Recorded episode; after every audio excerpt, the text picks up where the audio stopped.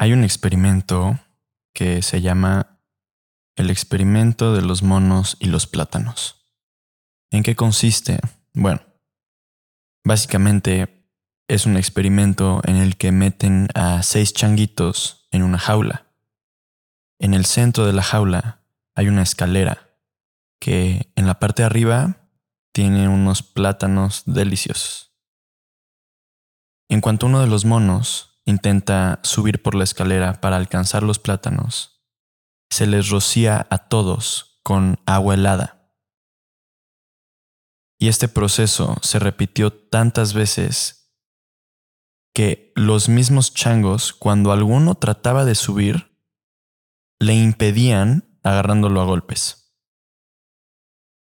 En este punto en el que ya ninguno de los changos se atreve a subir porque va a ser agarrado a golpes por el resto, sacan a uno y meten a otro completamente nuevo que no tiene ningún contexto. Este chango nuevo trata de subir, se lo agarran a golpes. Y así sucesivamente van sacando, poco a poco, un chango por un chango, a tal punto en el que los seis changos que hay en la jaula, ninguno de ellos ha sido rociado con agua. Sin embargo, todos tienen una regla preestablecida que es, está prohibido subir por la escalera y quien lo intente se expone a una repercusión por parte del resto del grupo. No saben por qué las cosas son como son, pero simplemente actúan así porque ese es el status quo de entre los changos. Y esto es un reflejo muy animal de un comportamiento humano. Muchos de nosotros tenemos creencias, ideas sobre cómo tienen que ser las cosas, cómo tiene que ser la vida, cómo tenemos que manejarnos nosotros frente al mundo, y nunca nos atrevemos a cuestionarlos. Creo que esto es porque en realidad lo más difícil que puede hacer una persona es cambiar sus ideas. Y esto viene desde que tú naces. Naces y desde que despiertas en el mundo empiezas a tener una influencia de tu familia sobre lo que está bien y lo que está mal. Una vez que vas creciendo, es tu círculo social el que te influencia y ahí empiezas a adoptar nuevos valores y nuevas perspectivas que no habías visto en tu familia poco a poco vas creando una perspectiva del mundo, una visión única. El problema es que esta visión que tienes tú sobre el mundo está sesgada, está distorsionada. Esto de hecho es un fenómeno científico. Son los sesgos cognitivos. Son básicamente problemas, errores en el razonamiento de la mente humana. Estos sesgos cognitivos nos llevan a interpretar la realidad de una forma que no es, nos llevan a distorsionarla. De hecho, Jacobo Greenberg era un neurólogo que hablaba sobre cómo cada una de nuestras neuronas es una micro distorsión de la realidad. Y cuando juntas todas las neuronas, terminas con una macro distorsión de lo que está pasando realmente frente a tus ojos. Mientras vas creciendo, vas reafirmando tu perspectiva sobre el mundo. Se va solidificando. Se solidifica también por un compromiso con tu familia. Mientras vas creciendo, mantienes tus creencias sobre cómo tienen que ser las cosas porque así te lo enseñó tu abuelita, o porque así es como me lo dijo mi papá, o porque así es como actuaba mi mamá. Y por compromiso a ellos, mantienes tus ideologías. También las mantienes por tu propio esfuerzo. Ya le echaste muchas ganas, tantos años pensando en cómo es la vida, en cómo son ciertas cosas. No vas a cambiar de opinión repentinamente. ¿Cuál es el problema de esto y el riesgo real? Bueno, es que entonces cuando tú tienes hijos, les pasas las ideologías. que tú mismo llevas cargando por muchos años. La cosa aquí es que la gran mayoría de las veces, las ideas que nos transmiten y que nosotros terminamos transmitiendo son en realidad solo un reflejo de nuestros miedos, de nuestras expectativas y probablemente de nuestros arrepentimientos. Es entonces ahí cuando nuestros hijos siguen con el ciclo y en de así le transmiten sus propios miedos ideologías a sus hijos y a sus hijos y etc. Hay veces que nosotros mismos no somos capaces de forjarle una línea entre lo que está bien y lo que está mal a nuestros propios hijos. Entonces utilizamos plantillas culturales, digámoslo así, como la religión tomamos una religión que tiene ya unos valores preselectos sobre lo que está bien y lo que está mal, y la inculcamos como si fuera nuestra hacia nuestros hijos, que por ende toman estos valores de plantilla de la religión y los utilizan para crear y forjar su propio criterio y su propia vida. También la misma cultura. Cada uno de los países hoy en día tiene un criterio preselecto de lo que está bien y lo que está mal, de lo que es aspiracional socialmente y de lo que es denigrante. Pero esto no siempre ha sido así. De hecho, si tú te mueves a culturas que están excluidas socialmente, te empiezas a dar cuenta que dentro de estas tribus indígenas que todavía no tienen un contacto con el resto del mundo, existen valores y creencias sobre el bien y el mal muy distintas a nosotros, que de hecho hasta consideraríamos como erróneas. ¿Cómo rompes este ciclo? ¿Cómo rompes con esta transmisión de ideas distorsionadas y sesgadas? ¿Cómo forjas un criterio propio en la gente? Bueno, hay una frase de Eduardo Galeano que me gusta mucho, que es cuando se educa, lo primero que se tiene que enseñar después de eso es a dudar de lo educado. Creo que el cuestionar tiene que ser parte del enseñar. Y entonces yo te tengo que enseñar cómo está el terreno, cómo es el mapa, pero también te tengo que dar las herramientas para que lo puedas moldear bajo tu propia conciencia. El conocimiento te ayuda a entender mejor la realidad, a tener más información para poder crear tu propio criterio.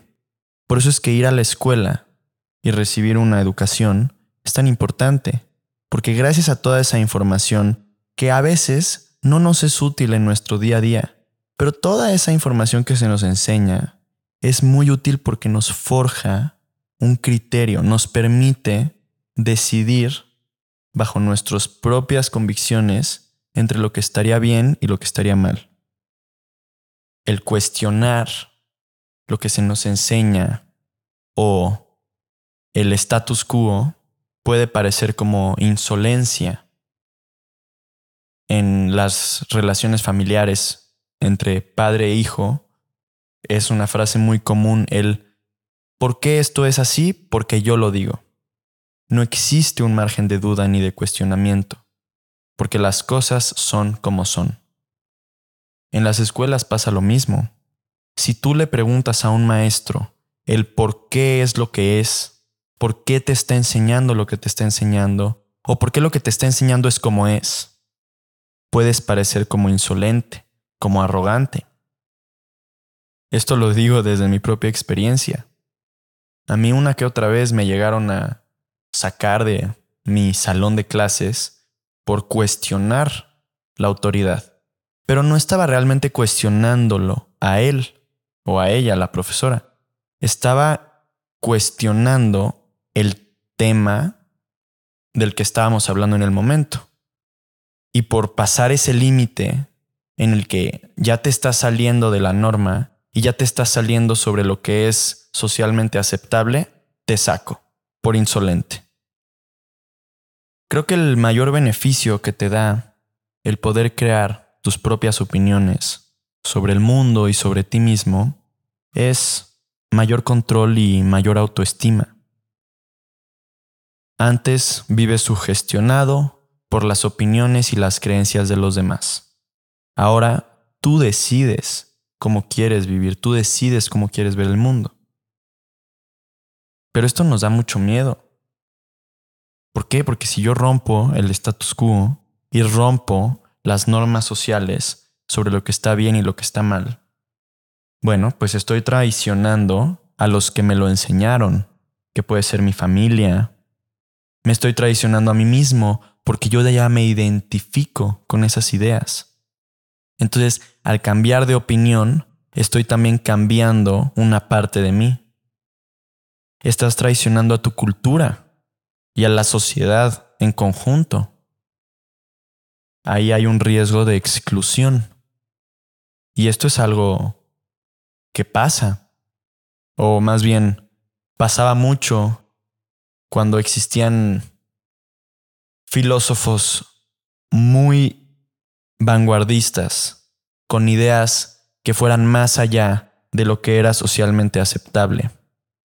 Eran excluidos o ejecutados. Si había alguien que osaba cuestionar la narrativa religiosa, era ejecutado. Imagínate el momento de la historia en el que si tú te atrevías a cuestionar por qué la Tierra no es plana, te puedes morir. Creo que se necesitan muchos pantalones, mucha valentía para poder realmente atreverte a no agradar y a no caer bien. Cuando caes en tus propias conclusiones son tuyas. Y obviamente va a haber gente que no le parezca lo que estás diciendo, que no le parezca lo que pienses. El valor de poder mantenerte firme en esa posición es muy difícil de obtener. Y creo que esa es una razón por la cual la gente no se atreve a pensar por sí mismos y a cambiar sus creencias. Y es muy paradójico porque no nos atrevemos a pensar por nosotros mismos y obtener una posición basada en la autoestima y en lo que yo pienso realmente. Pero admiramos y seguimos a la gente que sí lo hace. En el momento en el que hay alguien que sale a hablar con una nueva voz, con una nueva idea, lo seguimos entusiasmados por lo que piensa.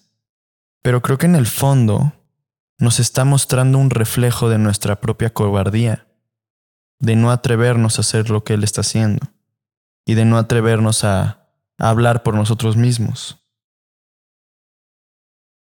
Bueno, la cantidad de gente que no cambia su opinión por orgullo tenemos una discusión. Tenemos dos puntos de vista distintos. No importa la cantidad de tiempo que pase, yo me voy a mantener firme a mi opinión, aunque en el fondo sepa que es falsa. ¿Por qué? Por orgullo. Por orgullo de no llegar contigo y decirte, la cagué. Tienes razón, estoy mal. La gente se aferra a sus creencias y a sus ideas por orgullo de tener que cambiarlas. Es una señal de debilidad, cuando en realidad no lo es así. No por nada existe el cliché, es de sabios cambiar de opinión, porque si hay razón y si hay verdad en ese cliché. El riesgo de realmente mantener los sesgos, las distorsiones, las creencias que tenemos sobre cómo funciona la vida y el mundo, y de transmitirlas así tal cual, es que entonces creamos una distorsión colectiva sobre diferentes temas. Por ejemplo, ¿nunca te ha pasado que tienes una opinión sobre algo de lo que realmente no estás muy bien enterado? Yo te tengo el ejemplo perfecto, la política. ¿Cuánta gente hoy está en contra de cierto o aquello político solamente porque en una comida familiar escuchó a alguien cercano decir que ese político era un pendejo, pero que en realidad no tienen ni idea de sus propuestas, de quién es la persona, de cuáles son los mandatos que le gustaría implementar. ¿Te cae bien? No. ¿Por qué? No sé, no me cae bien. Ese no sé, no me cae bien, la gran mayoría de las veces viene porque tu abuelita te dijo que era un pendejo y te la creíste y lo tomaste por verdad. Bueno, yo tengo un ejemplo muy claro. Cuando yo era chiquito, odiaba a las personas que le fueran al América, un equipo de fútbol mexicano. Uno, no sabía ni quién era el América. Dos, la única razón por la que los odiaba es porque alguien me dijo que yo le iba a los Pumas. Tres, ni siquiera sé quién eran los Pumas. Entonces, yo tenía una opinión forjada por alguien más sobre un tema que no tenía conocimiento absoluto, pero que si tú llegas conmigo y me dices que eres fan de la América, inmediatamente te detesto. Es un ejemplo muy banal, muy sencillo, muy inocente desde mi propia niñez, pero refleja algo y entiendes el punto. Esto no solo pasa con Pumas y América, esto pasa con muchas otras situaciones. ¿Cuánta gente te pueden poner enfrente y en el momento en el que te dicen que son de cierta afiliación, que tienen cierta sexualidad, que tienen cierto interés político, que tienen ciertas creencias religiosas, por default las excluyes, las odias y no quieres volver a saber de ellas. Sin ni siquiera conocer a la persona, sin ni siquiera conocer su perspectiva. Hoy en día las guerras son muy distintas. Tenemos tecnología que hace que no tengamos que tener una presencia física en el lugar para poder pelear.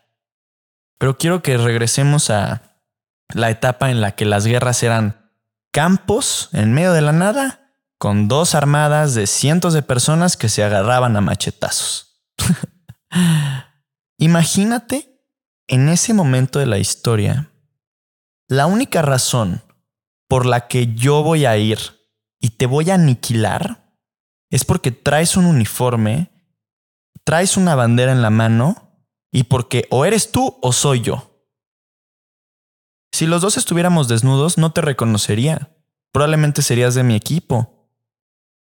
Pero no es así. En el momento en el que te muestro mi ideología, me detestas. ¿Por qué? Porque así es. Así te dijeron. Esa es tu chamba. Y en el contexto de la guerra, porque si no te mato yo, tú me matas a mí. Alguna vez conocí a una persona que era de nacionalidad francesa y que, a pesar de tener 40 años, haber nacido en 1974, se rehusaba a pisar Alemania. Y yo lo hablé con él. Él no estaba dispuesto a ir a Alemania. Simple y sencillamente. No lo iba a hacer. ¿Por qué? Pues por el daño que el gobierno o la dictadura nazi tuvo en su familia y en su cultura. Se rehúsa. Claro que aquí hay una razón y un argumento muy entendible, ¿no? Oye, esto le pasó a mis abuelos y fue un, un tema de vida o muerte en el que los aniquilaron claro que, que tiene una connotación directa conmigo porque era mi familia y porque, bueno, evidente. Pero no fue por experiencia propia. Y ni siquiera está la posibilidad de cuestionar esa creencia y de decir, ok, voy a ir a Berlín. Cuando para empezar, el gobierno actual no es el gobierno nazi. Son dos instituciones completamente distintas, son dos países muy diferentes. Que de hecho hoy si tú vas a Alemania es ilegal negar el holocausto y es parte de su cultura el aceptar lo que sucedió. Probablemente si él estuviera ahí se sentiría honrado que la cultura alemana actual honra lo que sucedió y honra a las víctimas. Nunca lo sabremos. No creo que cambie de opinión. Mi conclusión para ti con esto es, te reto a que cuestiones. Te reto a que te preguntes el por qué las cosas son como son, aunque te saquen del salón. Busca tus propias opiniones, forja tu propio criterio, mantente firme a pesar de los jitomatazos que se te puedan lanzar encima. Porque cuando tú plantas tu propia bandera, estás yendo en contracorriente. Pero eso no es lo que buscamos acaso. La disrupción, que no el progreso viene de cuestionar lo aprendido, de cuestionar lo que es. ¿Qué acaso no nos hubiéramos dado cuenta que la Tierra era redonda y que la Tierra no era el centro del universo si no nos lo hubiéramos cuestionado desde un principio? Y si regresas la cadenita entera a esa época, gracias a las personas que se atrevieron a cuestionar a la religión y que mantuvieron su propio criterio sobre cómo era realmente el mundo, estamos en donde estamos hoy. Tenemos tecnología, tenemos aviones y yo puedo agarrar un avión y viajar al otro lado del mundo. ¿Qué pasaría si gracias a tu cuestionamiento crearas el progreso que después cambia el mundo? Lo que hoy cuestionas y todos te abuchean, en un futuro será lo que te aplaudan. No lo sé.